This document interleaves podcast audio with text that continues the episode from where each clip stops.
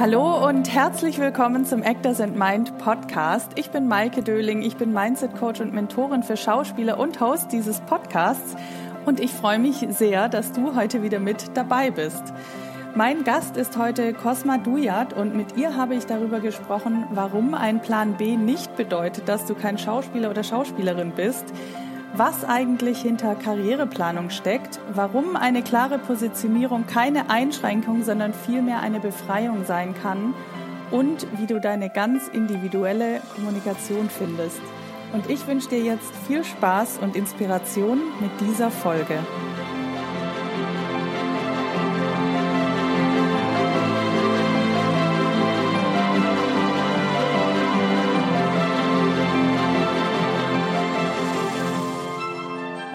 Ich habe heute wieder einen wundervollen Gast und heute ist es Cosma Dujat. Sie ist seit vielen Jahren als Schauspielerin und auch als Coach tätig und ich habe heute einiges mit ihr zu besprechen. Daher würde ich sagen, liebe Cosma, wir starten direkt rein und ich sage herzlich willkommen im Podcast. Danke, hallo Maike. Ich freue mich total, dass ich heute hier sein kann und ich habe äh, große Lust auf das Gespräch mit dir und bin schon ganz gespannt. Genau, wie du gerade gesagt hast, ich bin Cosma Duyat, ich bin Schauspielerin und Coach aus Hamburg. Und ähm, genau, zu allem anderen kommen wir wahrscheinlich gleich noch. Ja, genau. Wie meistens im Podcast, wenn ich die Leute zum ersten Mal zu Gast habe, frage ich ja immer, wie fing das mit der Schauspielerei an bei dir? Wann ging es los? Wie ging es los? Erzähl doch mal. Ja, ich habe fast das Gefühl, das ist so ein bisschen klassisch wie bei fast allen, die sagen, ja, ich habe schon immer irgendwie gespielt. Ne? Das ging so in der Schule los mit Schultheater und tatsächlich war das auch immer so das Einzige, wo ich richtig gut drin war. ja, also das hat mir schon immer unglaublich viel Spaß gemacht und mhm. ähm, irgendwie war es dann so, dass sich für mich erstmal gar kein anderer Weg erschlossen hat, sondern das war, auf einmal war das so klar und das war noch vor dem Abi klar und dann wollte ich auch die Schule abbrechen und so, weil ich dachte, ich weiß ja jetzt, was ich machen will.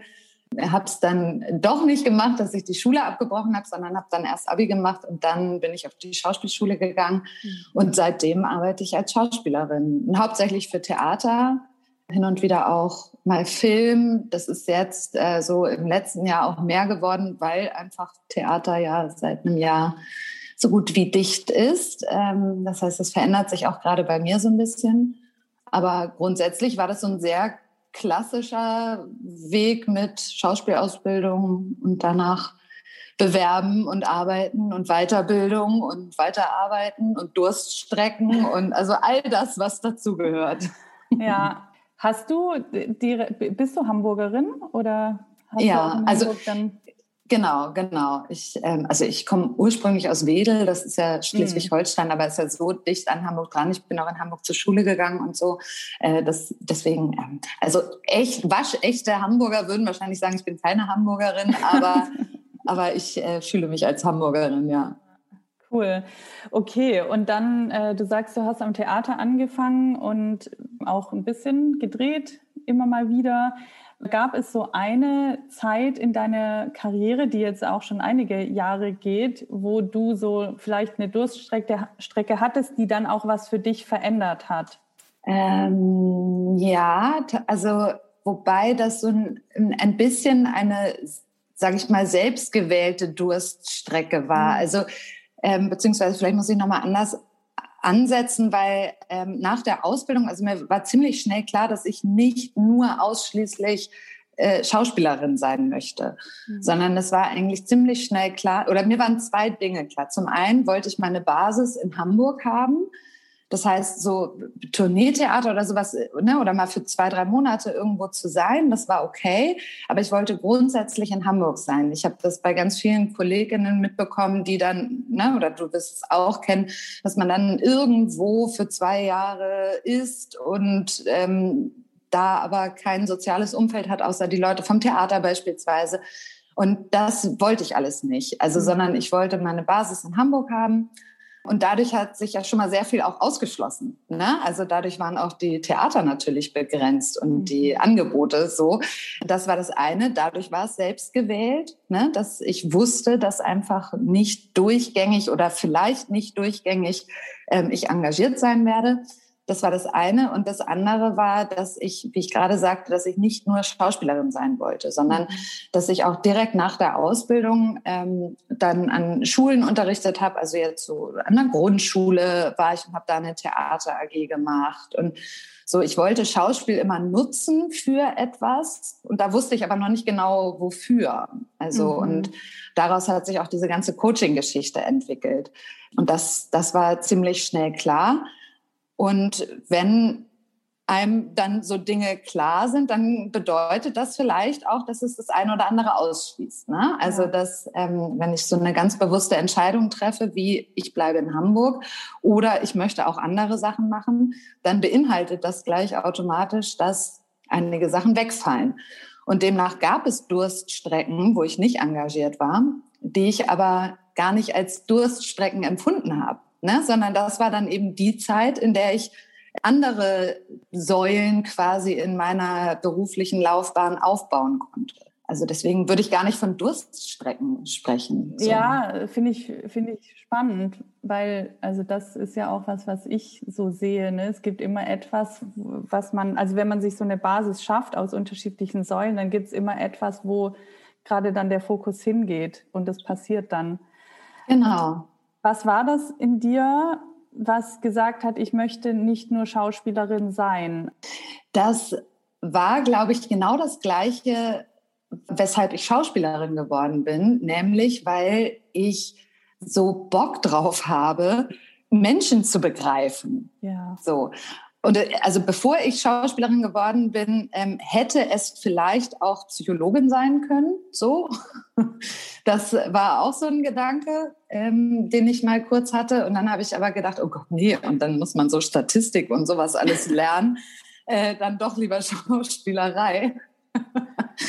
Und ähm, aber der Antrieb war der gleiche, ne? dass ich gedacht habe, ich möchte Menschen begreifen, ich möchte äh, verstehen, warum jemand so ist oder das, was man nach außen sieht, ne, was man dann auch auf der Bühne oder im Film sieht, wo da der Kern ist. Und dadurch, dass ich das dann für mich als Schauspielerin auch so machen konnte und rausfinden konnte, in dem Moment, wo ich als Schauspielerin arbeite, war das cool, aber es hat mir halt nicht gereicht. Mhm. Und ähm, ich habe dann halt gedacht, naja, das, was sozusagen für die Schauspielerei funktioniert, wenn es funktioniert, sich Dinge vorzustellen, die nicht da sind. Ne? Also jetzt wir als Schauspielerin ne, überlegen uns irgendwas und das gibt es eigentlich gar nicht, weil diese Figuren fiktiv sind ähm, oder Gefühle hervorzurufen, die eigentlich nicht da sind, dann muss es doch andersrum auch funktionieren. Dann muss es ja auch für Menschen, die nichts mit Schauspielerei zu tun haben, funktionieren. Und so kam dann auch dieser Gedanke, die Schauspielerei zu nutzen, um eben auch mit Nicht-Schauspielern zu arbeiten, aber eben Schauspielskills anzuwenden, um zu ergründen, ne, was, wo ist dein Kern und wo sind die Ursprünge für dieses oder jenes Verhalten. Und je mehr ich dann mit Nicht-Schauspielern gearbeitet habe, umso mehr hat das dann eben auch auf die Schauspielerei wieder abgefärbt. Mhm. Also so, das, so, ich habe das Gefühl, beide Seiten in Anführungsstrichen profitieren davon total. Voll. Also das finde ich gerade voll spannend. Übrigens, ich wollte auch Psychologie studieren. Ah ja. Also das wäre auch, ich glaube, das wäre meine Alternative gewesen. Und das haben früher auch alle immer gesagt, so Maike, du studierst doch mal Psychologie. Und ja. ich hatte auch echt ein gutes Abi. Ich hätte das auch machen können, aber ich so, nee, ich möchte Schauspielerin werden. Und das Witzige ja. ist, dass ich jetzt heute mit dem Coaching aber im Grunde auch wieder sowas ist, ist ja auch sehr psychologisch. Mhm. Ich finde es auch genau. immer noch super interessant, aber ja, spannend. Es ist wirklich so, ich glaube, wenn man so einen Antrieb hat, ne, der die Grundlage ist für alle Wege quasi oder der Antrieb ist für alle Wege, wie du das so schön gesagt mhm. hast. Das ist, glaube ja. ich, voll wichtig. Ja. Ich finde es interessant, weil du auch so diese zwei Wege dann gegangen bist. Es gibt ja auch Menschen, SchauspielerInnen, die dann Angst haben, dass sie sich jetzt auf zwei Sachen konzentrieren und dann das eine nicht mehr klappt. Also, ne, dass sie sagen, okay, wenn ich jetzt keine Entscheidung treffe für 100 Prozent Schauspiel, dann, dann äh, ist das vielleicht ein Zeichen ans Universum, dass das jetzt nicht klappen soll, weil ich jetzt unterschiedliche Möglichkeiten aufmache. Hattest du sowas auch? Also hattest du die Angst quasi, dass, dass dann die Schauspielkarriere vielleicht nicht funktioniert, wenn du auch dich noch auf was anderes fokussierst? Ja, also diese Angst hatte ich kurz, weil sie einem aber auch immer so vermittelt wird. Also ich finde das ganz ja. schwierig und das geht schon in der Schauspielschule los. Ich finde das ganz schwierig, dass einem immer vermittelt wird, es darf keinen Plan B geben. Mhm. Du musst alles da reingeben. Ähm, wenn du das nicht zu 100 Prozent machst, bist du keine Schauspielerin. Du darfst auch am besten nicht nebenher in der Gastro arbeiten oder wo auch immer, weil dann bist du auch keine ernstzunehmende Schauspielerin. Und das finde ich richtig, richtig schwierig. Also, weil das erstmal sehr viel mit, der, mit den einzelnen Personen macht. So, ich kenne ja super viele SchauspielerInnen, die nebenbei noch arbeiten müssen. So, mhm. also äh, noch anders arbeiten müssen. Ähm, und die fühlen sich alle nur als halbe Schauspielerin. Mhm. So. Und das, das finde ich wirklich, wirklich, wirklich daneben, weil ich glaube, es ist nicht verkehrt, sich breit aufzustellen, ähm, grundsätzlich im Leben. Also das würde man mit einer Finanzplanung oder einer Altersvorsorge genauso machen, dass man, also das rät einem jeder Finanzberater, jede Finanzberaterin sagt, ne, gib nicht irgendwie dein ganzes Vermögen in eine Aktie, sondern stell dich breit auf. Und das bedeutet nicht, dass jeder jetzt fünf verschiedene Berufe haben soll oder sowas. Ne? Aber es ist, es ist kein Versagen, wenn man noch andere Sachen macht. Mhm. Und ich finde zum Beispiel auch, das finde ich nämlich auch schwierig, dass ganz häufig so die Denkweise herrscht, ja, wir sind eben Schauspieler oder Schauspielerin und daneben gibt's nichts anderes, sondern es gibt nur diesen einen Weg, ne? kein Plan B. Und ich denke mir, naja, na aber wir sind alles Individuen, die zufällig auch alle Schauspieler oder Schauspielerinnen sind. Mhm. Aber ich bin doch mehr als mein Beruf. So. Und das ist toll, wenn ich meine Leidenschaft zum Beruf machen kann. Aber daneben gibt es noch ganz, ganz, ganz viele andere Sachen. Und das finde ich sehr schade, dass einem das so meiner Meinung nach falsch vermittelt wird, dass es nur dann richtig ist, wenn du dich nur auf eine Sache konzentrierst. Und ich finde Fokus total wichtig, so gerade in der Selbstständigkeit. Aber es ist nicht verkehrt, eben auch noch andere Dinge im Kopf zu haben und im Herzen zu haben, als nur die Schauspielerei. Ja, also das finde ich auch voll. Und ich finde auch beim Thema Fokus, da sind wir auch wieder bei dem, was wir vorhin gesprochen haben. Ne? Wenn man so eine, ein Warum hat, was alles andere auch antreibt, ne? dann ist auch da ein Fokus, auch wenn ich drei verschiedene Dinge daraus mache. Also genau, ich könnte ja. jetzt auch noch mal wieder Schauspiel machen oder noch vielleicht irgendwas anderes, was kommt. Aber wenn der das große Ganze, wo ich hin möchte, die eine Richtung ist, dann kann ich da auch unterschiedliche Dinge daraus machen. Und ich habe interessanterweise auch letzte Woche so einen Workshop selber mitgemacht. Da ging es um das Thema Stabilität. Und mhm. da ging es halt auch darum, wir können erst so richtig kreativ werden und unser Potenzial entfalten, wenn wir die Existenzangst nicht im Hinterkopf ständig haben oder dieses Geldding. Ja. Ne? Und genau. deswegen finde ich, ist es äh, da gerade auch voll wichtig, dass man sich was aufbaut, wo man sich getragen fühlt, damit man sich entfalten kann. Genau, ja, und damit man auch zu Dingen bewusst Ja oder Nein sagen kann. Ja.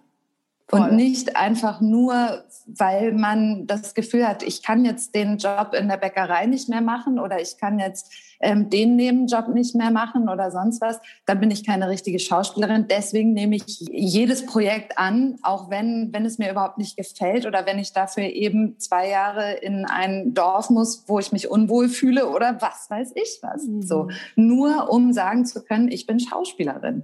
Das finde ich völlig verkehrt, weil ich bin auch Schauspielerin, wenn, ähm, also ich habe jahrelang nebenher in der Gastro gearbeitet und habe mich trotzdem als Schauspielerin verstanden. Voll. Ich glaube, das ist auch so ein, ähm, ein, Gefühl, das man in sich haben kann oder sollte. Ne? Bin ich Schauspielerin oder bin ich es nicht? Weil ich, ich kenne auch Leute, die viel arbeiten und trotzdem manchmal noch daran zweifeln, ob sie Schauspieler sind. Ja. Also ich glaube, das ist etwas in uns, was das bestimmt sozusagen. Genau, und das sind nicht diejenigen im Außen, die, wenn sie einen kennenlernen, fragen, ja, und wo hat man dich schon mal gesehen?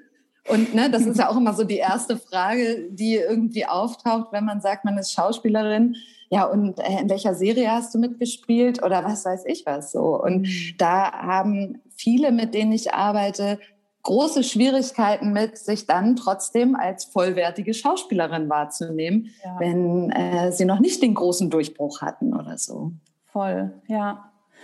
Du coachst ja auch Schauspieler, ne? Also du hast vorhin gesagt, du bist dann auch so ins Coaching reingekommen. Du coachst aber auch Nicht-Schauspieler und auch Schauspieler. Erzähl doch mhm. mal, wie so dein Angebot aussieht oder wen du coachst. Genau. Ja, das ähm, ist tatsächlich relativ breit gefächert. Also ich arbeite sowohl mit SchauspielerInnen wirklich am Schauspiel, also Kameraacting. Wir machen, ich mache viel Drehvorbereitung oder Castingvorbereitung das ist dann wirklich das ganze Schauspielfeld. Dann arbeite ich aber auch mit sowohl SchauspielerInnen als auch mit Menschen aus anderen Berufen an verschiedensten Themen wie irgendwelche Unsicherheiten oder ob es nun Prüfungsängste sind, ob es äh, Schwierigkeiten sind mit Bewerbungsgesprächen, ob das ist, ich fühle mich in meiner Beziehung unwohl. Also komplett unterschiedliche Themen. Und das ist dann wirklich das, das Feld, ja, sage ich mal, Persönlichkeitscoaching oder so, ne, wo es dann ähm, ja um persönliche Anliegen geht. Oder was, was sind meine nächsten Schritte in der Karriere? Wie, wie könnte ich mich beruflich neu oder anders orientieren? Das hat dann eben nichts mehr mit Schauspielerei in dem Sinne zu tun. Und dann bin ich aber auch noch in, in Unternehmen und arbeite da auch zu ganz unterschiedlichen Themen, ob das nun Teambuilding-Maßnahmen sind, Führungskräfte-Coachings oder äh, ja, wenn es darum geht, ne, wie kann ich präsenter sein mhm. oder Kundenfreundlichkeit, da kommt es dann eben aufs Unternehmen drauf an. Ja. Also das sind so die verschiedenen Bereiche, in mhm. denen ich als Coach arbeite. Spannend. Ich gehe mal auf die Schauspielerinnen drauf ein und Schauspieler. Sehr gerne. ähm, gibt es so Themen, die im Coaching mit den SchauspielerInnen immer wieder kommen, die häufig, also die häufig auftreten und wo du vielleicht unseren Zuhörerinnen und Zuhörern auch gerne was mit auf den Weg geben möchtest? Ja, also was ich gerade schon gesagt habe, ganz häufig sind es Unsicherheiten. Mhm. Also Unsicherheiten, ob man gut genug ist, Unsicherheiten, ob man jetzt die richtigen Entscheidungen getroffen hat, ob es wenn es konkret um ein Casting geht, ob es dann um Spielentscheidungen geht oder wenn es um die Karriere insgesamt geht, ne, was wir auch gerade schon hatten, ja. ähm, habe ich wirklich 100 Prozent gegeben, hätte ich nicht noch mehr geben müssen oder können oder sonst was. Oder selbst wenn es läuft, also ich arbeite ja auch viel mit SchauspielerInnen zusammen, die, die bei denen läuft's und mhm. trotzdem haben die die ganze ja. Zeit Angst, dass es aufhört. So, ne?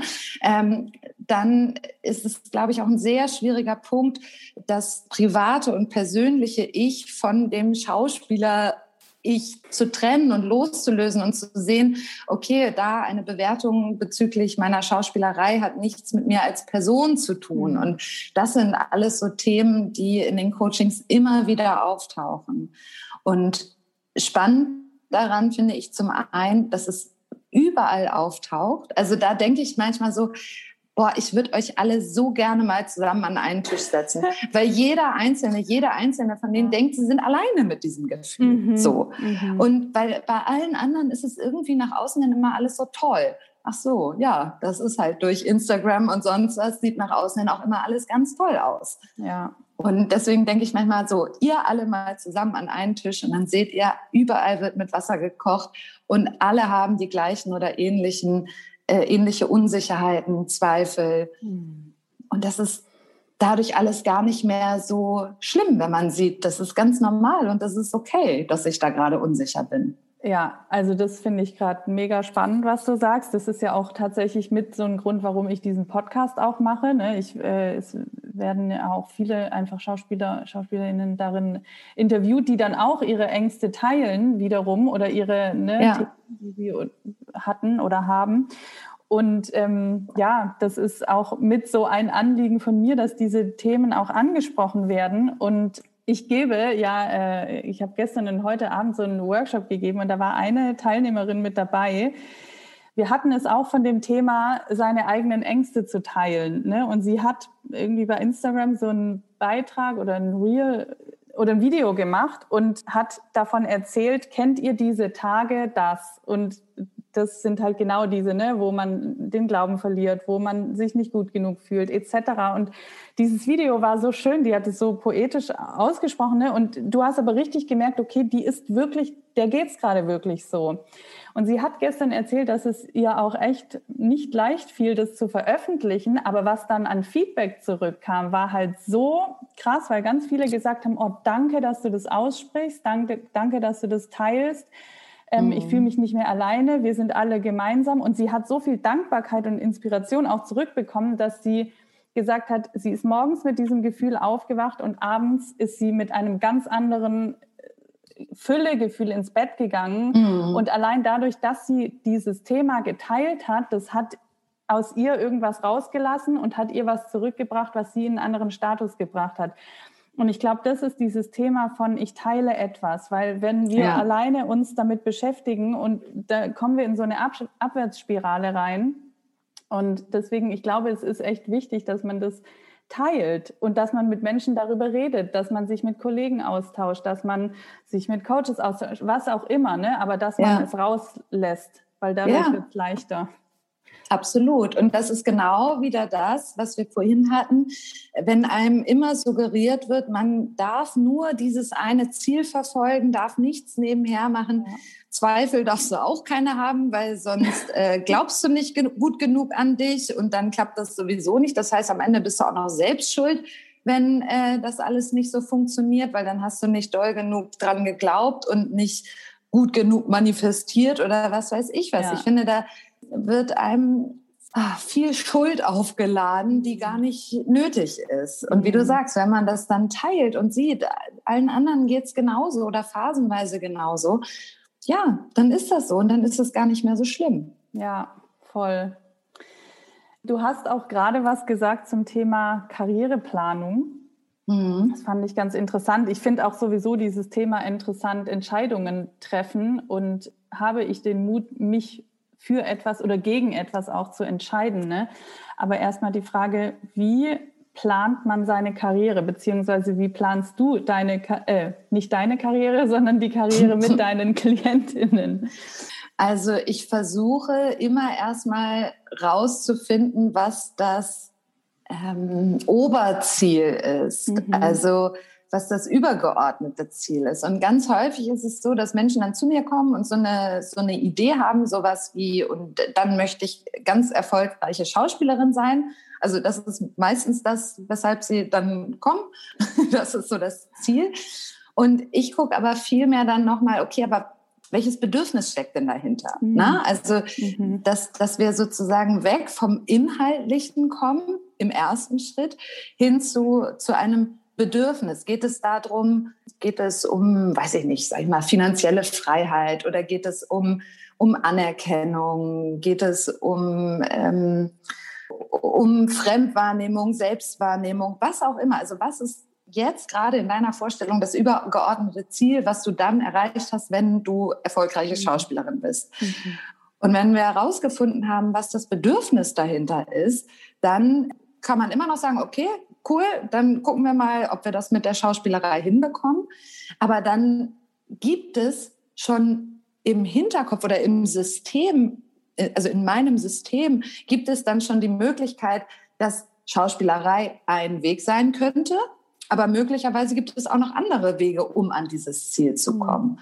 Also das heißt, ich gucke grundsätzlich ganzheitlicher als einfach nur, okay, ich möchte mit 35 Jahren eine Rolle im Tatort haben und dann möchte ich dies und das. Also ne, das ist ja auch ein Weg, so Ziele sehr konkret zu machen und dann darauf hinarbeiten. Und ich, ich werde auch konkret irgendwann mit den Zielen, aber ich gucke im ersten Schritt immer erstmal, okay, welches Bedürfnis steckt dahinter. Und ganz häufig ist es tatsächlich so etwas wie, ich möchte glücklich sein. Mhm. Und wenn ich herausgefunden habe, dass ich am Ende des Tages einfach nur glücklich sein möchte, dann habe ich auf einmal so viele Optionen. Dann ist es gar nicht mehr nur der eine Weg, sondern ich kann ja vielleicht auch auf anderen Wegen glücklich werden.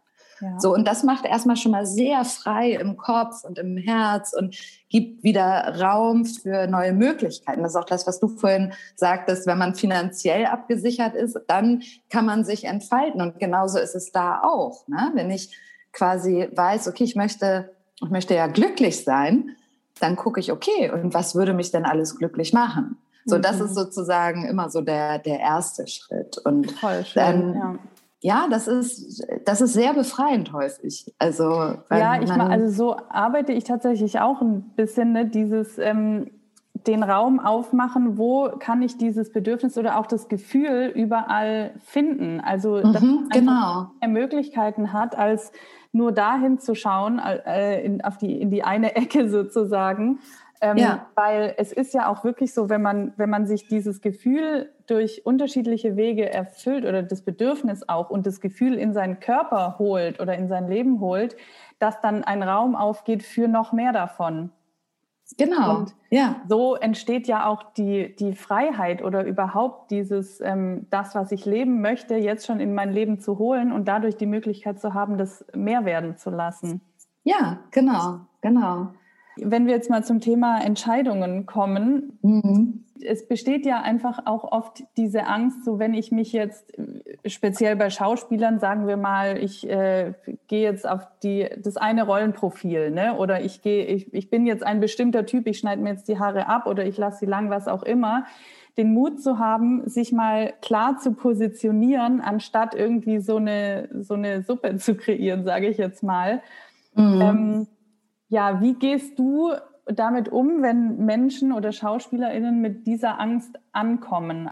Also ich finde auch da ähm, denke ich, okay, ist es wirklich, ist es dann eine Schublade oder ist es ein Alleinstellungsmerkmal? Ne? Das ist ja auch, liegt im Auge des Betrachters. Und Vieles ist eine Frage des Mindsets. Und wenn ich das Gefühl habe, dass ich mich dadurch begrenze und in eine Schublade stecken lasse, dann ist es natürlich ein sehr viel ähm, bedrückenderes Gefühl, als wenn ich sage, ja, das ist mein Alleinstellungsmerkmal. So. Und ich würde grundsätzlich gerade für Film immer erstmal im ersten Schritt, also in den ersten Karriereschritten gucken, okay, was ist mein Typ und da setze ich mich drauf. Also was kann ich ziemlich problemlos abliefern, ohne mich ähm, wochenlang auf irgendeine Rolle vorbereiten zu müssen, weil die ersten Rollen im Film sind meistens Tagesrollen.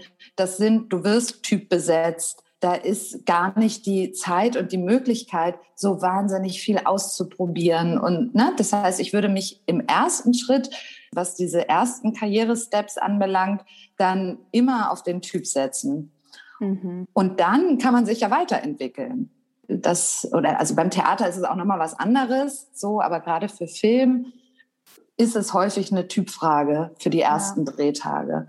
Und das ist nicht verkehrt. Also ich habe ich hab genau das Gleiche mit vielen SchauspielerInnen, wie du gerade sagst, die dann sagen, na, aber ich möchte nicht immer nur für die Ausländerin besetzt werden oder ich möchte, ne, ich möchte auch deutsche Rollen spielen. Und das ist dann nochmal ein ganz anderes Themenfeld. Also da müsste man noch sehr viel mehr Leute mit ins Boot holen, dass man da mal Klischees aufbricht.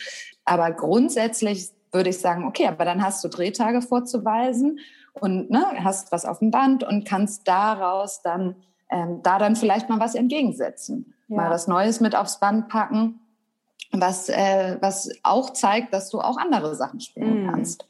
Ja, interessant. Fand ich auch schön, was du gerade gesagt hast mit, es, ist, äh, es liegt im Auge des Betrachters. Es ist wirklich eine Perspektive und es ist ein Mindset-Ding.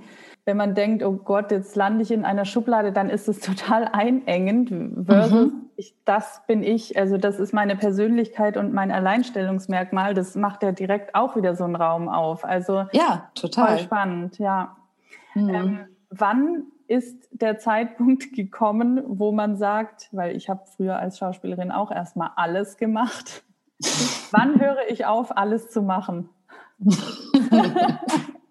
Im Optimalfall sehr, sehr schnell. Aber dazu müssen wieder andere Dinge stimmen. Ne? Mhm. Ich glaube, man muss sich einfach grundsätzlich bewusst darüber werden, dass jede Entscheidung, die ich treffe, eine Konsequenz mit sich führt. Und das klingt jetzt so, boah, das klingt so, als könnte man dann vielleicht keine Entscheidung mehr treffen. Aber wie ich eingangs sagte, dass ich entschieden habe, ich bleibe in Hamburg, bedeutet, ganz viele Sachen fallen weg. Okay, aber das ist meine bewusste Entscheidung gewesen. Das heißt, ich habe es auch ein Stück weit in der Hand. Und genauso ist es auch, wenn ich beispielsweise entscheide, ich möchte als junge Schauspielerin ähm, mit noch sehr wenig Erfahrung und demnach vielleicht auch noch nicht so den hohen Tagesgagen oder sowas, ähm, ich möchte aber ausschließlich von der Schauspielerei leben, das ist eine Entscheidung. Und dann mhm. bedeutet das, dass ich vielleicht auch Rollen oder Dinge spiele, auf die ich gar nicht mal so Bock habe. Oder dass ich irgendwo hingehe, wo ich gar nicht so sehr gerne sein möchte. Mhm. Aber ich habe quasi vorher die Entscheidung getroffen, ich möchte ausschließlich von der Scha Schauspielerei leben. Okay. Ja.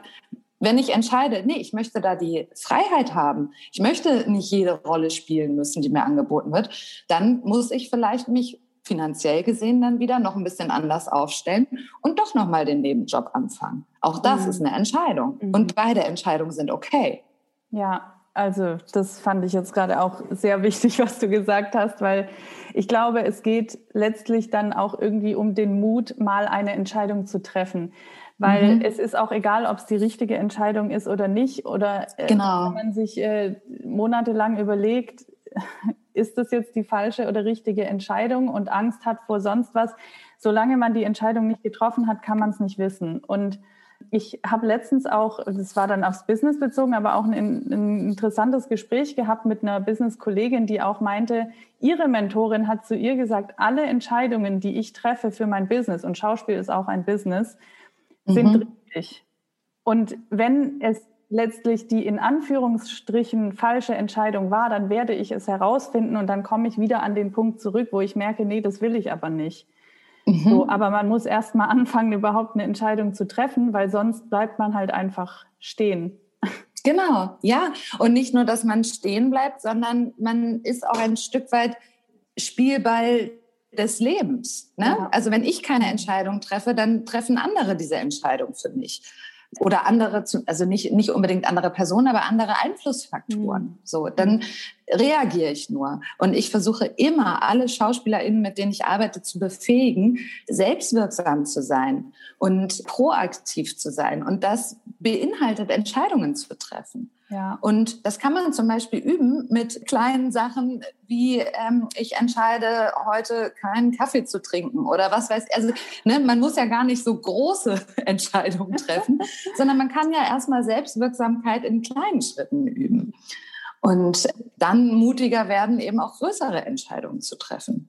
Oh, das ist eine gute, das finde ich gut, den Tipp das mit ja. kleinen Dingen zu üben, wirklich, weil ja.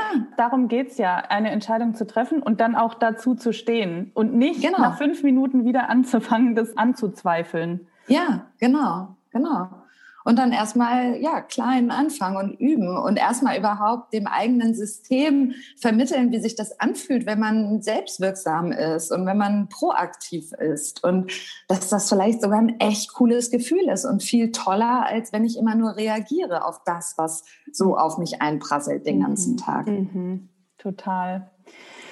Wie schafft man es, also, weil man ist ja sehr viel auch im Vergleichen, das sehe ich auch bei meinen Klientinnen. Ähm, mm. Wie schafft man es, so diesen ganz eigenen Weg zu gehen und auch seinen eigenen Entscheidungen, seinem eigenen Bauchgefühl zu vertrauen und sich vielleicht nicht mehr so viel zu vergleichen? Ja, das geht so ein bisschen in die Richtung, was wir gerade hatten mit dieser Selbstwirksamkeit, ne? weil Selbstwirksamkeit sorgt ja auch für mehr Selbstbestimmung. Und wenn ich da quasi schon mal im Kleinen anfange oder wenn ich, wie wir vorhin sagten, rausgefunden habe, was denn eigentlich so mein Antrieb ist, mein Ziel, was ich am Ende des Tages, der Woche, des Lebens erreicht haben möchte, welches Gefühl, welches Bedürfnis, ähm, wenn ich das schon mal rausgefunden habe und dann in kleinen Schritten übe, wie sich das anfühlt, wenn ich proaktiv Entscheidungen treffe. Und ich bin mir sehr sicher, dass Menschen spüren, wenn es ihnen wirklich aufrichtig und ehrlich gut geht. So, na, also dass man das spürt und dann da weiterzumachen. Mhm. Und vergleichen mit anderen ist okay, solange es inspiriert. Ja. Ich finde das nicht, nicht verkehrt, sich anzugucken, was andere so machen, ähm, wie die dies oder jenes geschafft haben. Ne, wenn es inspirierend ist, wenn es ähm, mich anspornt, mich motiviert, dann ist es auch toll mhm. zu gucken, was andere machen und wie die das machen. Mhm. Wenn es aber immer nur dafür sorgt, dass ich mich noch schlechter fühle und noch weniger wert und noch mehr quasi stagniere, dann sollte man das ganz dringend lassen und gucken, okay, wann, wann fühle ich mich wohl, wann fühle ich mich gut? Und dann ist es egal, ob die anderen das genauso machen. Mhm. Finde ich auch spannend mit diesem, jeder hat das Gefühl für sich, wenn es einem gut geht oder ein Gefühl dafür, mhm. weil ich glaube, das ist nämlich genau dieses Ding von, wann das Feuer angeht. Und ich glaube, das mhm. ist Wegweiser, ne? wenn ich auch sehe, oh, das inspiriert mich, was der macht, diese Filme sind so toll. Ähm, ich lese noch ein Interview von dem, wie hat der es gemacht und so. Aber wenn dann nicht dieser Neidfaktor auch so eine große Rolle spielt, mhm, ähm, ja. man sich davon eher angezündet fühlt und sagt, okay, und jetzt geht es bei mir auch los. So. Genau. Ich glaube, das genau. ist der Weg. Spannend. Ähm, mhm. Du schreibst auch auf deiner Webseite, das habe ich so ein schönes Zitat gelesen. Ähm, ich lese es mal ganz kurz vor. Als Einzelne sind wir oft so sehr damit beschäftigt, uns durchs Unterholz zu kämpfen, dass wir nicht einmal merken, dass wir im falschen Dschungel sind. Woran merkt man, wenn man im, im falschen Dschungel ist? Ja, das ist äh, tatsächlich, das ist ein Zitat aus einem sehr tollen Buch, und zwar von Stephen R. Covey. Ähm, das Buch heißt Die sieben Wege zur Effektivität. Mhm. Und da geht es halt, ne, also wie, wie das Zitat sagt, da geht es um die Frage, okay, wie kann man überhaupt erstmal rausfinden, dass man im, oder wo, wie du gerade fragst, wie, woran merke ich, dass ich im falschen Dschungel bin? Und das ist quasi meine Auffassung davon, wann konkrete Ziele hinderlich sein können. Also um das nochmal auszuführen, wenn ich quasi als Ziel habe, wenn eine Schauspielerin zu mir kommt und sagt, ich möchte, wie ich es vorhin sagte, mit 35 im Tatort spielen und dann dies und jenes und das sehr konkret sagt, dann gebe ich meinem System gar nicht die Möglichkeit, rauszufinden, ob das überhaupt für mich der richtige Weg ist, sondern dann habe ich da ein sehr konkretes Ziel und dann muss dieses Ziel auf Teufel komm raus erreicht werden. Und wenn ich es nicht geschafft habe, ja, was ist dann? Keine Ahnung, dann habe ich versagt oder bin nichts wert oder was auch immer. Und ich gebe mir selber überhaupt nicht die Möglichkeit rauszufinden, ob mein Dschungel nicht vielleicht ein ganz anderer wäre. Ja. So, ob es nicht vielleicht für mich viel erfüllender wäre, wenn ich ein Tierheim eröffne oder was auch immer. So. Und da bin ich wieder bei dem Punkt, was ich vorhin sagte, dass ich es so schwierig finde, wenn einem schon in der Schauspielschule suggeriert wird, du darfst nur das Ziel verfolgen. Mhm. Weil dann kämpfen wir für etwas, das ist toll, aber wir verlieren vielleicht aus den Augen, dass das irgendwann gar nicht mehr das ist, was uns glücklich macht so Ziele können sich ja auch verändern. Ja, absolut. Total. Ja. Oh, ich, ich finde ich gerade super spannend auch. Eigentlich ist dieses Bild auch vom Dschungel so schön. Ich habe gerade festgestellt, während du gesprochen hast, dass auch das Bild vom Dschungel auch wieder so zwei Perspektiven haben kann. Ne? Das eine ist mhm. Dschungel und ich bin voll verirrt und äh, weiß gar nicht mehr wohin und es ist nur dickig da so. Und das andere ist aber, ein Dschungel kann auch echt so schön sein und so eine Riesenwelt voller, voller Wunder sein irgendwie. Und ähm, ja. Ja, das finde ich gerade voll schön, dass, dass jeder sich so seine eigene Welt erschaffen kann. Ne? Und dass ja. man dann aber auch wie ich auch vorhin gesagt habe, schon so einen Raum aufmacht, wo ganz vieles noch passieren kann, wo man ganz vieles entdecken kann.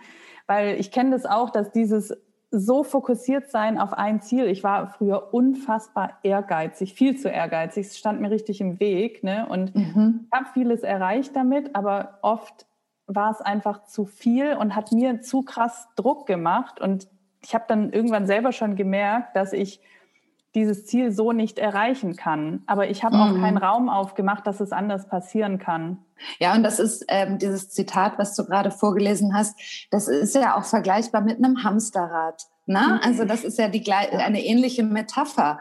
So, wobei der Dschungel noch viel schöner ist, wie du gerade sagtest, weil man könnte den halt auch als was Aufregendes, Tolles betrachten. Das Hamsterrad vielleicht nicht unbedingt. Aber genau, das, aber das Prinzip ist das Gleiche. Ne? Man müht sich ab und müht sich ab, weil man sich irgendwann mal gesagt hat oder wenn man irgendwann mal gehört hat, man ist nur was wert, wenn dies oder jenes so. Mhm.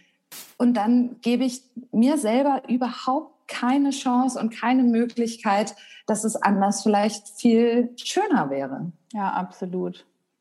Mhm. Schön.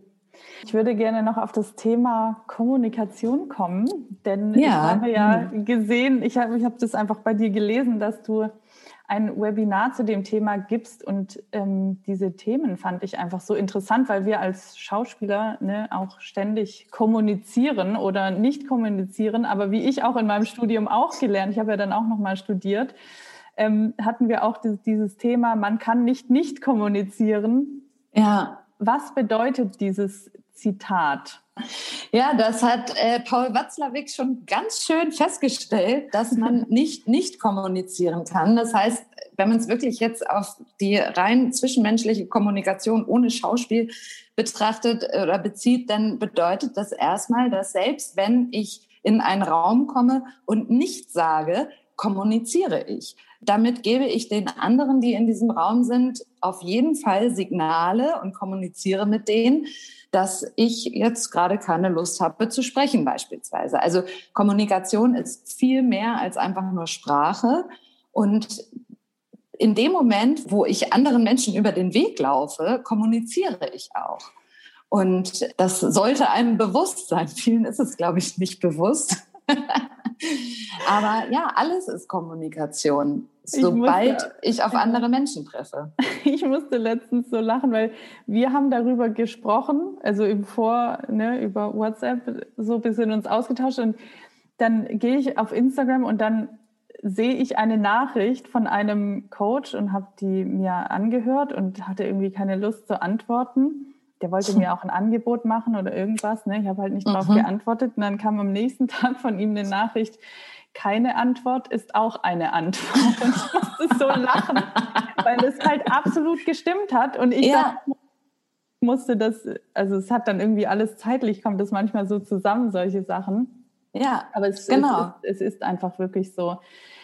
Ähm, wie ist das jetzt als Schauspieler? Was, also wie können wir vielleicht bewusst kommunizieren in einer positiven Art und Weise? Also ich glaube, ähm, also bewusste Kommunikation setzt ja erstmal voraus, dass ich mir Gedanken darüber gemacht habe, wie ich überhaupt kommuniziere, ne? dass mir Dinge, ne, wie du gerade gesagt hast, bewusst sind, dass ich ähm, erstmal verstehe, was Kommunikation überhaupt ist, wo Schwierigkeiten sein könnten. Da können wir ja vielleicht später auch nochmal drauf eingehen. Mhm. mhm. Aber man geht davon aus, das ist dann jetzt quasi der Ansatz von, von Schulz von Thun, ähm, der sagt, Kommunikation gelingt, wenn sie stimmig ist. Mhm. Und damit ist gemeint, dass es sowohl wesensgemäß als auch situationsgemäß ist. Das heißt, wenn ich beim Arzt oder bei der Ärztin bin, spreche ich vermutlich anders als mit meiner besten Freundin oder mit meiner Mutter oder meinem Vater oder sonst wem. Also das heißt, die Situation ist schon mal ausschlaggebend, wie ich kommuniziere. Und dann geht es aber auch um mich als Person. Wenn ich zum Beispiel ein Seminar gebe über Kommunikation, und da habe ich mal ein, ein Seminar gegeben in der, in der Hotellerie. Und da ging es den Auftraggebern, ging es darum, dass alle viel mehr verkaufen sollen und die Zimmer upgraden und was weiß ich was und Upselling und so. Und wo ich den Einzelnen aber gesagt habe, okay, ich kann nicht aus allen oder ich glaube, es ist auch nicht gut, aus allen jetzt plötzlich irgendwelche Verkäufer und Verkäuferinnen zu machen, wenn da ein super introvertierter Mensch ist. So, das heißt, es muss auch wesensgemäß sein. Und jemand, der super introvertiert ist, der kann vielleicht mit viel Mühe lernen, wie sich jemand verhalten würde, der super extrovertiert ist. Aber das Gegenüber spürt meistens, ob das einfach nur draufgesetzt ist und eine Strategie ist oder eben nicht. Und da sind wir dann bei der Schauspielerei. Auch da spüren wir Zuschauende, ob das nun echt ist, in Anführungsstrichen, was da passiert oder nicht. Ob jemand einfach nur Text macht oder nicht. Ob da ein echtes Gefühl dahinter ist oder nicht. Das heißt, Kommunikation und dann eben auch in der Schauspielerei muss stimmig sein. Mhm. Sie muss meinem Typ entsprechen und muss der Situation entsprechen. Ja, absolut. Also es ist ja nicht, auch nicht nur mit dem Text, sondern auch, wenn jemand reinkommt ins Casting ne, und ich sehe, jemand bauscht sich auf oder jemand versucht jetzt mehr selbst selbstbewusst oder mehr extrovertiert zu sein, genau. als er eigentlich ist, das spürt man. Richtig. So, genau. wie findet man jetzt als Schauspieler, Schauspielerin seinen eigenen, seine eigene Kommunikationsart? Also da ist es zum Beispiel immer total toll, erstmal rauszufinden, auf welchem Ohr höre ich besonders gut. Mhm. Also da, da, das kennen wir auch in der, im, äh, wie heißt es, sprichwörtlichen Sinne, dieses auf dem Ohr bist du taub oder sowas. Na? Ne? so, das, das sagt man so als Sprichwort, aber tatsächlich stimmt es, dass wir alle auf unterschiedlichen Ohren, da sind wir auch wieder bei Schulz von Thun, ähm, wahrnehmen. So, da, das haben bestimmt alle auch schon mal in der Schule gehabt, dieses Vier-Seiten-Modell von Schulz von Thun. Ne, mit Sachebene, Appellebene, Beziehungsebene und Selbstoffenbarungsebene. Und das, was man in der Schule gelernt hat, war eben das, dass jede Nachricht, diese, jede Botschaft diese vier Seiten hat. Mhm. Na, also jeder Satz, den ich sage, beinhaltet diese, beinhaltet diese vier Seiten. Es geht aber noch weiter. Es ist auch so, dass wir eben auf diesen vier Seiten unterschiedlich stark hören. Das heißt, es gibt Menschen, die sind ganz hellhörig auf der Appellebene. Mhm. Die hören hinter allem, was du denen sagst, hören die einen Appell und denken, sie müssen jetzt irgendwas tun obwohl du eigentlich nur gesagt hast, äh, man müsste hier mal wieder abwaschen oder sowas. Das kann bedeuten, dass da ein versteckter Appell drin ist, kann aber auch sein, dass es einfach nur eine Feststellung ist, dass ja. man mal wieder abwaschen müsste. So. Und wenn jemand sehr empfänglich auf dem Appellohr ist, wird der darin einen Appell hören. Mhm. Genauso auf dem Selbstoffenbarungsohr, ne? Also, oder auf dem Beziehungsohr. Wenn, wenn ich, bleiben wir nochmal bei dem, hier müsste man mal wieder abwaschen, ähm, denkt der andere vielleicht sofort, oh Gott, ich habe was falsch gemacht. Ich habe, äh, ich hätte rechtzeitig abwaschen müssen. Jetzt mag sie mich nicht mehr oder was auch immer. Das heißt, ich bin sehr empfänglich auf dem Selbstoffenbarungsohr oder auf dem Beziehungsohr. Mhm. Und wenn ich da rausgefunden habe, wo ich sehr empfänglich bin, dann kann ich anfangen über diese Bewusstwerdung, dann kann ich anfangen, vielleicht auch Dinge, ein paar Stellschrauben zu verändern. Oder ich nehme das als gegeben hin, dann weiß ich, das bin halt ich. Aber da können natürlich auch große Missverständnisse dann auftauchen. Ne? Wenn jemand nicht nur empfänglich auf dem Appellohr ist, sondern dann auf jemanden gerät äh, oder an jemanden gerät, der das jetzt, wie gesagt, gar nicht als Appell meint, sondern einfach nur als Feststellung, sprich auf der Sachebene. Da entstehen dann kommunikative Missverständnisse. Ich stelle mir das auch gerade vor, wenn man jetzt sagen wir mal in einer Casting-Situation ne, mit einem Caster kommuniziert und der das aber anders meint, als ich das jetzt als Schauspieler wahrnehme. Richtig. Dass es mich dann viel mehr verletzen kann, als der Caster das zum Beispiel gemeint hat. Ja, absolut, genau. Wie kann ich daran arbeiten, dass diese Missverständnisse dann nicht mehr so passieren? Mhm. Also als erstes, wie gesagt, diese Bewusstwerdung erstmal, auf welchem Ohr bin ich überhaupt mhm. empfänglich. Mhm. Und dann, was immer gut ist, ist Rückfragen zu stellen. Mhm. Also, ne, wenn jetzt zum Beispiel, ob das nun in einer Casting-Situation ist oder das hatte ich neulich mit einer Schauspielerin in einer Drehsituation, wo die Regisseurin zu ihr sagte, das habe ich mir irgendwie anders vorgestellt. So, und wenn du da jetzt empfänglich auf dem, auf dem Selbstoffenbarungsohr ja. bist und denkst, oh Gott, ich habe alles falsch gemacht. Ja, aber erstmal, wenn man nur die Sachinformationen betrachtet, ist es, die Regisseurin hat sich das anders vorgestellt. Mhm. Aber wertfrei. Ne? Da ist erstmal keine Wertung drin. Das heißt nicht, es heißt, kann auch sein, dass sie sich das viel schlechter vorgestellt hat. Und jetzt ist es plötzlich toll. So, das heißt, dann könnte man eine Rückfrage stellen. Ne? Wie meinst du das? Oder was hast du dir denn vorgestellt? So. Und das trauen sich ganz viele nicht. Also, und diese Rückfragen stellen, das kommt so ein, ein bisschen aus dem, ähm, aus der Übung oder aus dem, aus dem Tool aktives Zuhören, wo man quasi so lange Rückfragen stellt. Habe ich das richtig verstanden, dass du dir das schlechter vorgestellt hast. Habe ich das richtig verstanden, dass du dir das besser vorgestellt hast? So lange, bis der andere sagt, ja, genau, jetzt, jetzt hast du mich mhm. richtig verstanden. Mhm. Na, also, und dann hat der andere die Möglichkeit zu sagen, nee, nee, so meine ich das nicht, ich meinte das so und so. Und natürlich kann man das in einer Casting-Situation nicht ausreizen, dieses aktive Zuhören, wie man es vielleicht in, in einer Beziehung oder sowas machen ja. würde. Aber einfach da Rückfragen zu stellen, dass eben keine Missverständnisse entstehen. Missverständnisse entstehen in dem Moment, wo ich eine Annahme habe und davon ausgehe, der andere meint es so, wie ich es höre. Mhm. Da kennen wir aber auch alle den Satz, ne, man hört nur, was man hören will. Und das ist genau das, was ich meine, auf welchem Ohr bin ich empfänglich. Ich finde es auch super spannend gerade. Geht es auch andersrum? Also wir haben jetzt darüber geredet, über welches Ohr habe ich, aber ähm, also hat man auch in seiner Kommunikation, gibt es da auch diese vier Seiten quasi? Ja, Genau, genau. Das ist dann ähm, auch wieder von Schulz von Thun. Das klingt alles immer so niedlich, denn äh, auf der Ebene, von der du jetzt sprichst, da sind es dann die Schnäbel, mit denen wir sprechen. also wir haben diese vier Ohren und die vier Schnäbel äh, mit denen wir sprechen. Und da ist es auch so, dass jeder von uns eine äh, Lieblingsstrategie hat, sage ich mhm. mal. Es gibt Menschen, die sprechen sehr, sehr viel über die, äh, gehen sehr viel über die Beziehungsebene. Es gibt Menschen, ähm, die gehen sehr viel über die, die Appellebene oder über die Selbstoffenbarungsebene. Über die Selbstoffenbarungsebene, das sind auch ganz häufig Menschen, die immer sagen, naja, aber ich, äh, das, das, ich, ähm, ich fühle mich schlecht, wenn du dies oder jenes sagst.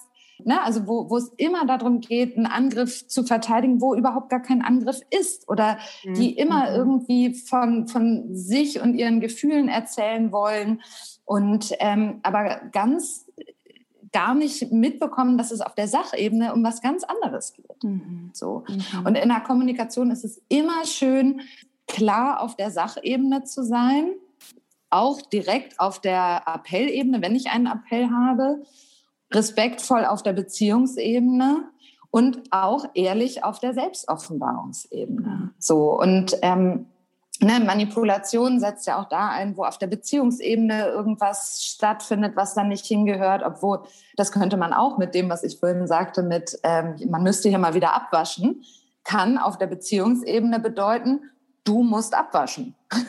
Äh, oder das, das wäre dann der Appell dahinter. Und ich bin der Meinung, du musst abwaschen. So, weil wir ja. in diesem Verhältnis miteinander sind, ähm, dass ich dir das sagen kann.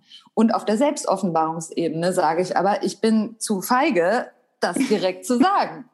Ja. Ah, ich finde das super spannend gerade. Also gerade diese klare Kommunikation finde ich total wichtig. Also das gehört für mich auch äh, zu, ich, ich glaube, ich vermische das jetzt gerade ein bisschen in meinem Kopf, aber so sachlich zu sein und über das zu sprechen, worüber wir gerade sprechen, wirklich, ohne irgendwie drum herum zu reden, mhm. sondern auf den Punkt zu kommen und da auch wieder, da sind wir auch wieder bei dem Thema vom Anfang, das, was in einem ist, auch auszusprechen und den Mut mhm. haben, das auch rauszulassen. Genau, ja. ja. ja. Ich glaube sogar, ich weiß nicht, wie du das siehst, aber dass, wenn man den Mut hat, das, was in einem ist, auszusprechen, dass dann weniger Druck entsteht auf Dauer und dass dann es auch zu weniger emotionalen Ausbrüchen oder Konflikten oder sonst was kommt, wenn man von vornherein diese klare Kommunikation hat. Ja, total. Absolut. Und das kenne ich auch dann aus dem Coaching mit ähm, Menschen, die dann Unsicherheiten haben oder sehr empfänglich auf dem Selbstoffenbarungsohr sind und immer das Gefühl haben, sie machen alles falsch. Wenn die das nicht kommunizieren, dann haben sie auch keine Möglichkeit, da mal etwas anderes zu lernen. Mhm. Weil dann ist es immer, der Caster, die Casterin äh, mochte mich nicht das weißt du doch gar nicht. Das ist dein Gefühl, ja. Mhm. Und wie gesagt, man muss jetzt nicht jeden Caster, jede Casterin fragen, übrigens, magst du mich eigentlich? Aber einfach da auch wieder dieses Bewusstsein darüber bekommen. Mhm. Und dann in Situationen, in denen es angemessen ist, sprich in einem Probenprozess oder ähm, in anderen zwischenmenschlichen Beziehungen, da dann auch Dinge anzusprechen und zu sagen, du, ich habe das Gefühl, ich werde hier von dir irgendwie die ganze Zeit runtergemacht ähm, wie meinst du das? Also ist es was Persönliches oder ist das, ähm, findest du meine Arbeit schlecht oder whatever? Dann hat der andere die Möglichkeit zu sagen, ach so, nee, so war das gar nicht gemeint. Oder ganz häufig ist es auch der Fall zu sagen, ach so, nee, ich hatte einen schlechten Tag. Ich meine, mhm. das rechtfertigt das Verhalten nicht, mhm. so, weil dann mhm. kann ich dem wieder was entgegensetzen und sagen, okay, ich möchte aber irgendwie ungern, dass du deine Laune an mir auslässt. Ja, aber dann muss ich es nicht mehr auf mich beziehen, in dem ja. Moment, wo ich Dinge anspreche. Voll. Ich meine, es ist, man sagt ja auch, ähm, das, was der andere oder wie der andere sich einem gegenüber verhält, das hat mehr mit dem anderen zu tun als mit einem selber. Ne? Ja. Aber wenn es halt immer wieder passiert, so, dann, ich meine, wir, wir sind alle Menschen und alle zusammen hier und es geht ja auch darum, in Beziehung zu gehen. Und damit meine ich jetzt nicht die Paar, die romantische Beziehung, sondern generell, mhm. ne? Wenn, das habe ich jetzt auch gemerkt. Ich war jetzt vier Wochen mit einem Kumpel zusammen in hier auf den Kanaren und durch den Austausch alleine, durch das, wie wir uns miteinander verhalten haben, passieren ja auch Dinge. Ne? Also ja. wenn jeder nur in seinem Schneckenhaus ist die ganze Zeit und sich vergräbt mit seinen eigenen Gedanken, man kommt viel mehr weiter, wenn man in Beziehung sich austauscht, in Kommunikation ist, die Dinge aus sich rauslässt, etc. Ja, genau. Bin ich ganz bei dir. Hm mega spannendes Thema. Ich glaube, da könnte ich jetzt auch noch äh, eine Stunde mit dir weiter drüber. Aber wir sind auch schon fast bei einer Stunde. Ich würde dir gerne noch eine Frage stellen, die letztens auch von einer Klientin von mir kam. Die mhm. hat sich auf ein Casting vorbereitet. Und das war relativ kurzfristig und sie hatte sehr, sehr viel Text, sage ich mhm. mal, und hat sich dann gefragt, wie gut oder wie ausgearbeitet muss dieses Casting sein, wenn ich so viel Text habe und aber nur zwei Tage für das E-Casting? Was ist da deine Erfahrung? Also da würde ich immer auch so ein paar Grundsteine legen, wie beispielsweise, was ist das Ziel, was ist das Bedürfnis dahinter, na, also das, was wir auch gerade bei uns echten Menschen in Anführungsstrichen alles besprochen haben, das genauso auf die Figuren übertragen und dieses Ziel oder diese Hoffnung, diese Wünsche, das verfolgen. Und wenn es wirklich so viel Text ist, dass man den beispielsweise auch nicht auswendig lernen kann, gerade in Zeiten von E-Castings ist es total okay, sich den vielleicht neben die Kamera zu äh, kleben, wenn das denn funktioniert.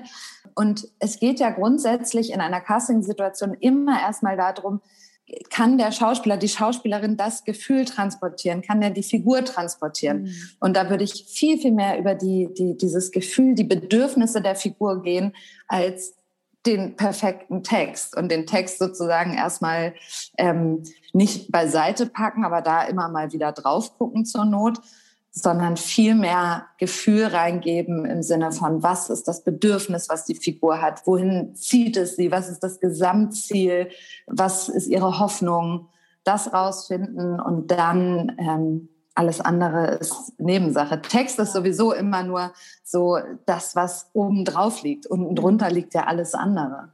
Ja, schön. Ja, wir kommen so langsam zum Ende. Ähm, ja. Habt so einiges gefragt. Gibt es noch irgendwas, was ich jetzt vielleicht nicht gefragt habe, was du unseren Zuhörerinnen und Zuhörern gerne mitgeben möchtest? Also ich glaube, das Fazit unseres Gesprächs, oder ich weiß nicht, ob es das Fazit ist, aber zu sagen, es ist schon alles okay mit jeder Einzelnen, jedem Einzelnen. Und ihr seid so viel mehr als einfach nur Schauspielerin, Schauspieler, da steckt noch so viel mehr dahinter und bleibt neugierig auf euch und euer Leben und Unsicherheiten haben andere auch. Und ich glaube, Neugier ist ein guter Schlüssel für vieles. Ja. Ja, danke schön. Wo geht's denn bei dir jetzt hin? Was ist, was steht bei dir gerade an? Was hast du für Projekte gerade am Laufen? Wo kann man dich sehen? Ja, also was du ja gerade schon erwähnt hattest, was so den ganzen Coaching-Bereich anbelangt, ich mache Webinare zu unterschiedlichen Soft Skills, nicht einfach nur für SchauspielerInnen, sondern für alle Menschen. Das nächste wird jetzt über Kommunikation sein. Da haben wir jetzt auch schon viel angerissen und das wird nochmal ähm, viel mehr verinnerlicht oder intensiviert mit verschiedenen Übungen. Und diese Webinare finden regelmäßig statt. Genauso für die SchauspielerInnen mache ich weiterhin Drehvorbereitungen und Trainingsklassen. Und dann ich selber als Schauspielerin, ich habe jetzt gerade ein Theaterstück aufgezeichnet, weil ja die Theater immer noch geschlossen sind. Das heißt, unsere Produktion wird es jetzt virtuell zu sehen geben unter, ja, oder ich weiß nicht, soll ich, soll ich dir das äh, einmal sagen, wo es stattfinden wird? Gerne. Und zwar unter ähm, www.gewalt-im-alltag.de. Das ist eine Veranstaltung, wo das Stück Bodywool laufen wird. Und zwar am 25., 26., 27. März. Oh, das ist schon nächste Woche. Das wow. Wird eine knappe Nummer. Ähm, jeweils um 19 Uhr. Das ist so das nächste Theaterstück, was zu sehen ist. Und dann bin ich mal gespannt, wie, wie das mit den Theaterproduktionen so weitergeht. Das ist ja jetzt alles irgendwie erstmal auf Eis gelegt. Das heißt, viel mehr weiß ich noch gar nicht, mhm. was so passiert. Mal gucken. Dann im ja. nächsten Jahr kommt ein Film raus, aber das dauert alles noch ein bisschen. Insofern wird es wohl erstmal noch ein bisschen dauern, bis es mehr zu sehen gibt. Mhm. Okay, jetzt habe ich dazu doch noch eine Frage, eine ja, Abschlussfrage. Bitte. Und zwar, mhm. was macht das mit dir, dieses einerseits du kannst wieder Theater spielen. Andererseits, es ist ohne Publikum, es wird aufgezeichnet, man kann es nur online sehen. Was, was passiert da bei dir? Ich finde es äh, schwierig. Ich bin auch noch nicht so ganz fertig mit meinen eigenen Gedanken dazu, mhm. weil ich finde, es ist, ich bin total dankbar, im Theater sein zu können ähm, und Theater spielen zu können. Aber es ist eine ganz andere Atmosphäre und es ist so nichts Halbes und nichts Ganzes. Es ist weder Film noch Theater. Es ist irgendwas dazwischen. Und es fühlt sich vom Spielen her auch so ein bisschen an wie so eine Hauptprobe oder sowas. Das ist, ne, weil kein Publikum da ist. Ja. Und ich, da habe ich so ein bisschen das Gefühl, da müssen wahrscheinlich, wenn das mit dieser ganzen Corona-Zeit noch so weitergeht, da müssen wahrscheinlich auch die Theater ein Stück weit umdenken, weil es funktioniert, glaube ich, langfristig gesehen nicht einfach nur Theaterstücke aufzuzeichnen mhm. und virtuell zu zeigen, sondern ich glaube, da müssen eventuell neue Formate her oder sowas oder neue Ideen so lange, bis es wieder Live-Theater geben kann. Ähm, ja. Damit man da nicht so ganz weg vom Fenster ist, ist es, glaube ich, nicht verkehrt, sich da noch mal ein paar neue Gedanken von den Theatern zuzumachen. Aber ansonsten, ja, ich bin da selber noch nicht so ganz fertig mit dem, wie ich das finden mhm. soll. Mhm. Ja, weil ich meine, aufgezeichnet ist dann auch wieder so auf dem Bildschirm, dann kann man theoretisch auch einen Film gucken, so, ne? Aber irgendwie genau. trotzdem was anderes, ja. Ja, und es ist halt trotzdem Bühnensprache, es ist trotzdem mhm. alles ein bisschen lauter, alles ein bisschen größer. Ne? Das heißt, das, was im, in, im Theater an der an Atmosphäre und so rüberkommt und wenn du bis in die letzte Reihe senden musst, ähm, funktioniert das überhaupt auf dem Bildschirm? Frage ich mich. Ne? Ich werde sehen. Mal gucken. Ähm, Ander, andererseits kann man dieses Theaterstück aber auch nicht so fein und runterbrechen, dass es plötzlich für Film funktioniert, weil es ist ja immer noch auf einer Bühne. Also ja. ich glaube, da muss man echt noch mal neu drüber nachdenken. Für mich als Schauspielerin, aber eben auch als Theater zu gucken, wie kann man diese beiden Medien miteinander verbinden. Mhm. Läuft die Aufzeichnung dann nur an diesen Abenden oder wird es gespeichert? erstmal nur an diesen Abenden und dann mal gucken, ob das sozusagen weiterhin irgendwo verfügbar sein wird. Aber erstmal ist es terminiert und wirklich nur für den Zeitraum, ja. ja krass.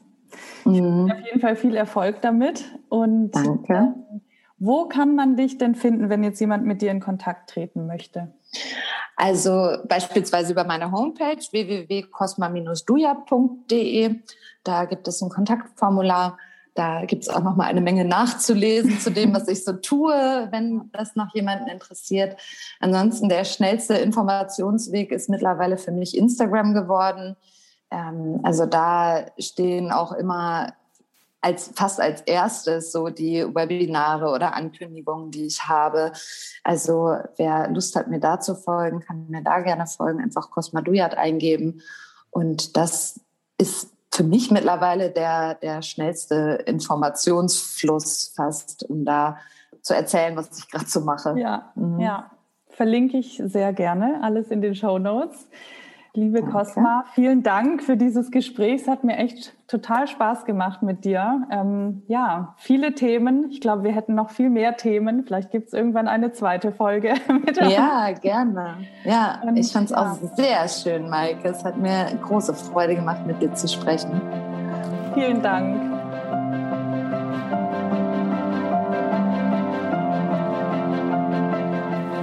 Ich hoffe, du hattest viel Spaß mit dieser Folge und konntest etwas für dich und deinen Weg mitnehmen. Ich würde mich sehr freuen, wenn du den Podcast abonnierst, bewertest und natürlich gerne auch weiterempfiehlst. Und wenn du jetzt neugierig geworden bist und gerne an Cosmas Webinar zum Thema Kommunikation teilnehmen möchtest, dann schau doch mal bei ihr bei Instagram vorbei. Dort wird der Termin und alle weiteren Infos rechtzeitig verkündet. Und natürlich kannst du uns auch schreiben, wenn du uns dein persönliches Feedback zu dieser Folge hinterlassen oder auch einfach so mit uns in Kontakt treten möchtest. Alle Links findest du wie immer in den Show Notes. Ich danke dir jetzt von ganzem Herzen fürs Zuhören. Ich wünsche dir einen wunderschönen Tag oder Abend und ich freue mich, wenn du auch bei der nächsten Folge wieder mit dabei bist. Alles Liebe, deine Maike.